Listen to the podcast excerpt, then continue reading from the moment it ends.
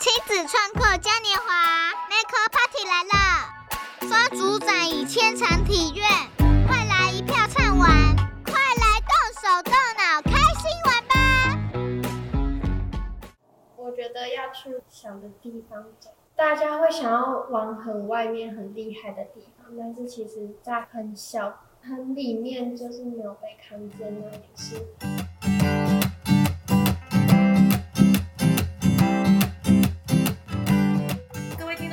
好，欢迎收听二零二二 Maker Party 的特辑，我是今天的主持人 Rita。上一集我们跟屏东的团队来讨论关于香蕉盛产跟盛食的问题。今天呢，我们又来到了台东的太原。节目一开始，我想要先邀请听众闭上眼睛，听听这一段溪流的声音。好，我们刚刚听到的是台东太原的溪流声。那在这里呢，其实有一个团队。正在尝试拯救溪流当中的生态，那到底他们做了什么样的专案呢？那在这个专案的过程里面，他又有什么事情想跟大家分享？那同时呢，这一群团队的孩子也是今年 Maker Party 小孩创造大赏国中组的年度大赏团队。我们欢迎来自台东太原国中的如鱼得梯团队，请他们跟观众朋友们打声招呼。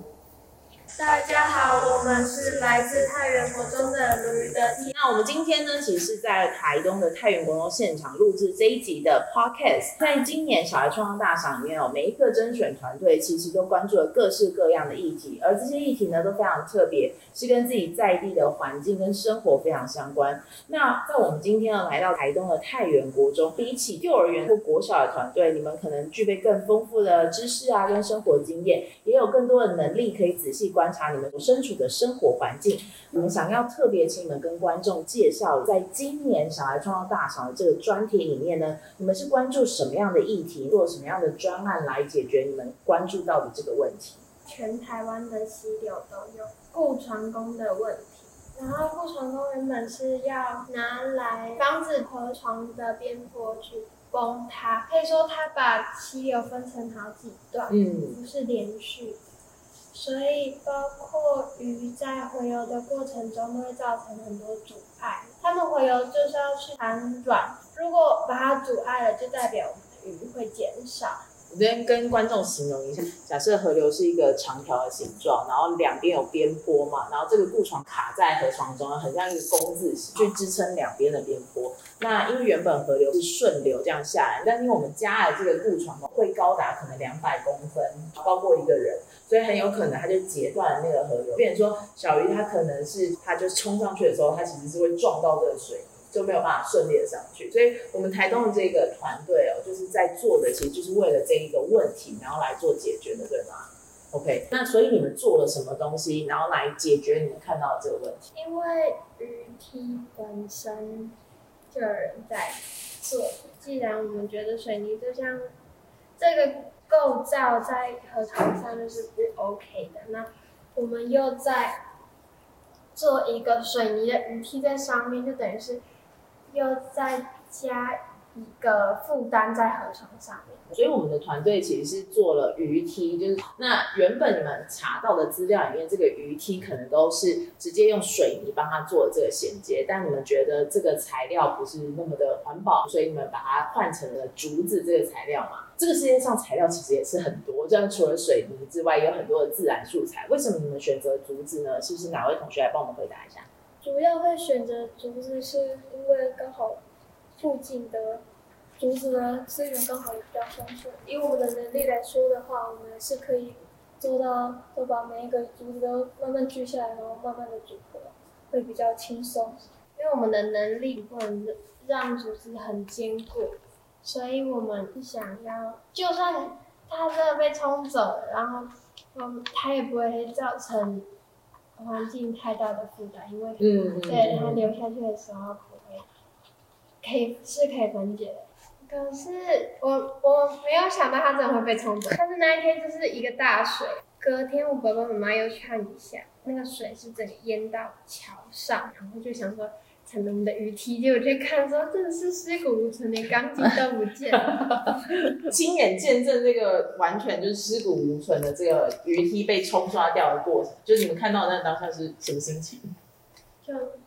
其实还好。其实还好有预期，觉得它就不见得。对啊，不见得。哦，这也是一个蛮坦然的一个态度，我觉得蛮好的。这好像也是你们原本就有预期的事情，是因为你们本来就选择了自然素材，就是以防像这样的情况真的产生的时候，我们的作品不会变成下一个垃圾。好，所以这其实是你们呃一些在制作的过程当中的发现收获，或者是可能遇到的一些困难。你们做完这个鱼梯之后，就是原本是希望鱼是可以通过你们这个鱼梯，就是往上嘛。那鱼真的有在你们架上鱼梯之后，有使用你们的鱼梯吗？我们有一次去的时候，远看有东西在上面动，而且是有上去的，不是走在水里的，嗯、所以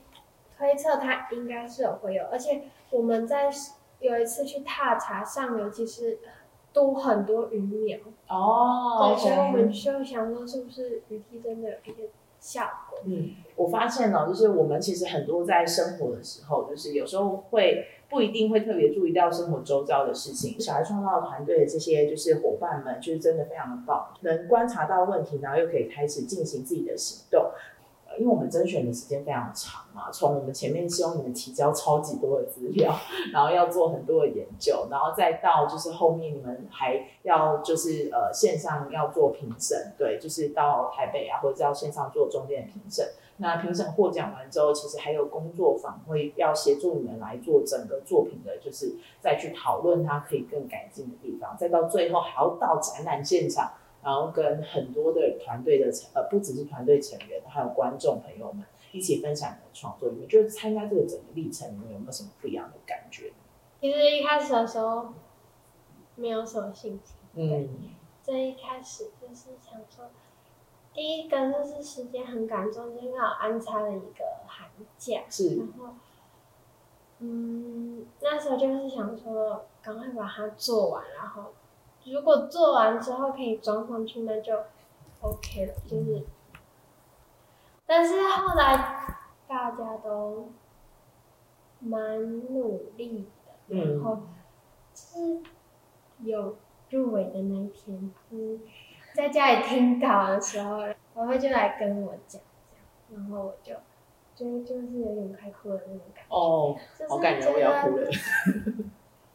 可以一路完成这样子的，不是以前能体验到的。嗯，真的还蛮感人的。我觉得就是因为，就像我们以前在学校的时候，也不一定有很多的机会，可以跟一个团队或一群朋友做一件事情，做一个比较长的时间，完成一个。阶段性的成果，好，有其他人想要跟我分享？就原本觉得自己应该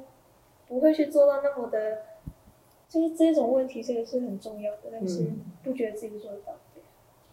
哦，所以你一开始其实会觉得像这种就是环境啊很大的问题，不一定是自己可以完成，所以做完这件事情，你是真的会变得比较有信心。对，就觉得其实就你有去做，你有去想的话，其实是可以的。嗯嗯，好。如果呃问你想不想再参加类似的活动，你会想要参加吗？我觉得可能还要看，就是在一起的组员们的心态吧。嗯。因为如果像是如果就从头到尾就只有一个人做事的话，那真的是就会觉得啊，这就就跟就跟那个各自不做各自的一样，那我还不如一个人参赛，对，是那样子的感觉。对，所以我觉得可能就还要看每个人他们。有没有真的很想参加？嗯，这样子我才会有更有动力的去做这件事情。是，所以团队成员很重要。那我们太原国中的这个如鱼得梯的团队哦，其实是来自不同的年级段的，就是团队成员，然后一起组成的团队。所以我们想要请我们的团队成员特别介绍一下你们团队的组成，然后呢，或者是你们的在这个专案里面的一个分工这样子。我很喜欢这种生态的议题。是的，然后。我们家旁边那条溪流刚好就面临了这样子的问题，也要找一个团队可以跟我一起完成，所以我就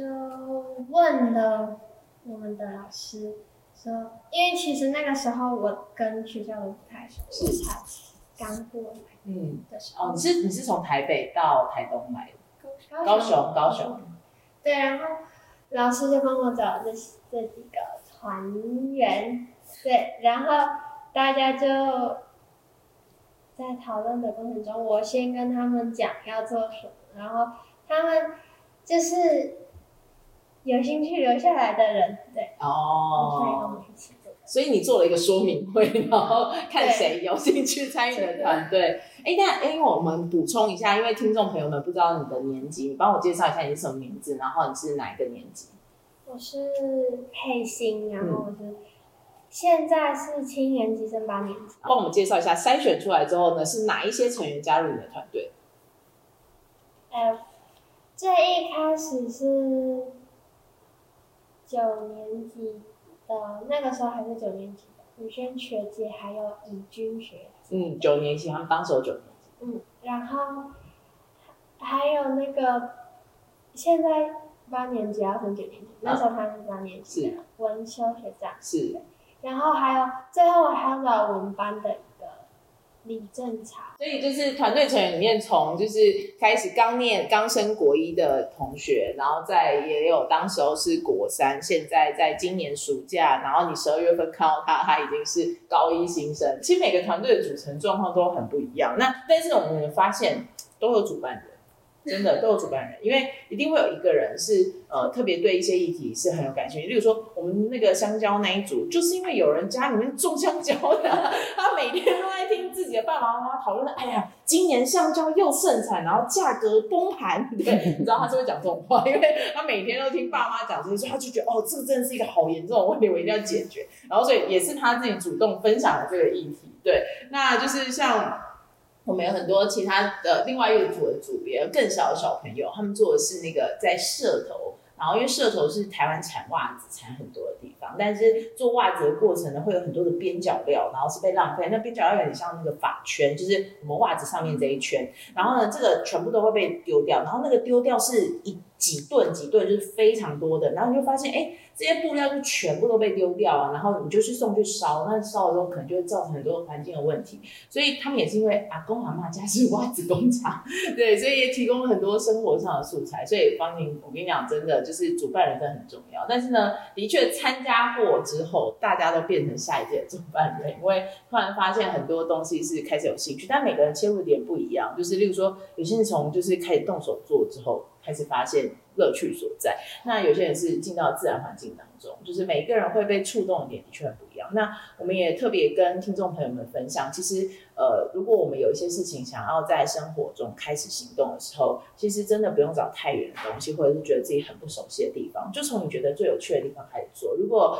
我们对自然环境很有想有一些想法，想要多多探索，我们不一定马上就要开始进入行动，或许我们真的可以多花一点时间去观察自然生活环境，然后真的走进溪流，然后去森林里面，真的去看现在的环境是什么样子。那下一步可能才是行动，才是产生一些想法的地方。但是我觉得有一个很重要的精神，就是不要只是想，我们可以试着做做看。因为虽然失败也没有关系嘛，对，失败就再来一次就好了，就是冲掉冲掉那个鱼片也没关系，再做一做就好了。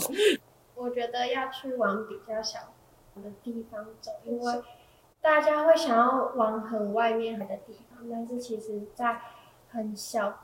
很里面就是没有被看见那样。我觉得这个方向真的就是这个思考其实很重要。就是我们现在回到，就是在这一次小孩创造大赏里面的大部分的团队，尤其是我们获得大赏的团队，基本上。他可能都不是第一时间，你会觉得他哇，他是一个超级厉害的一个题目，或者是一个内容，或甚至是技术上面。就是，但是呢，会获得大赏的团队，其实都是看见了他们自己生活周遭，就是那个那个问题是真的跟自己很有感觉的。对，因为我们就生活在这个地方，我们解决的就是我们关心的事情。我相信现在在听这一集的听众朋友们哦，就是也都是会很关心这些环境啊，跟永续发展相关的议题。其实回到 SDGs 永续发展这个目标，虽然它目标设的很大，可是它其实最终都有一个核心，是希望我们真心关心我们在居住的生活环境跟社会。所以有些人在处理的，或者像你们处理的是自然生活的议题，另外一个团队，他虽然在处理的很像是自然生活议题，但我觉得也是经济上的问题，就是香蕉盛产的问。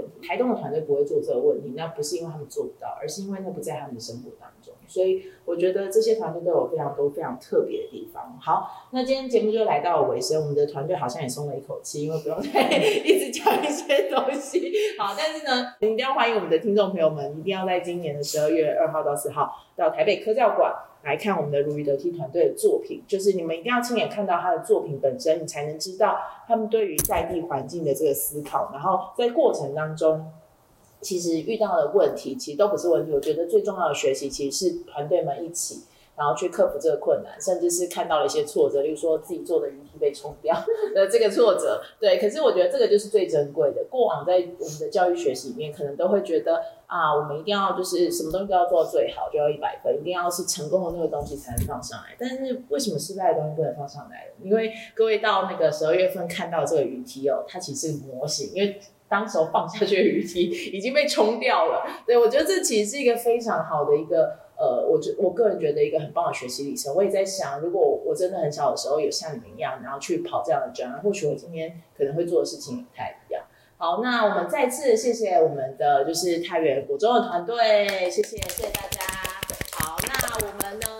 是今天的节目就到这边，所以呢，一定要再一次的邀请大家在十二月二号到四号来到 Maker Party 的现场来参与小孩创造大赏的撑锅战，用行动来支持大家，然后来跟团队加油，为台湾的生态保育激荡更多的想法。当然，我们的节目其实是有许愿池的，虽然它都是通常都是听众在许愿，但如果你听到听众朋友们如果听到今天这一集哦，有什么想要特别跟团队交流的，或有一些很棒的意见想要留给我们的团队，也欢迎留言在我们的许愿池里面，我们都会把你的呃想法转达给我们台东的太原国中的团队哦。感谢大家收听今天二零二二 Maker Party 特辑，我们下次再见，拜拜。好，一起跟观众说拜拜，拜拜。好，谢谢。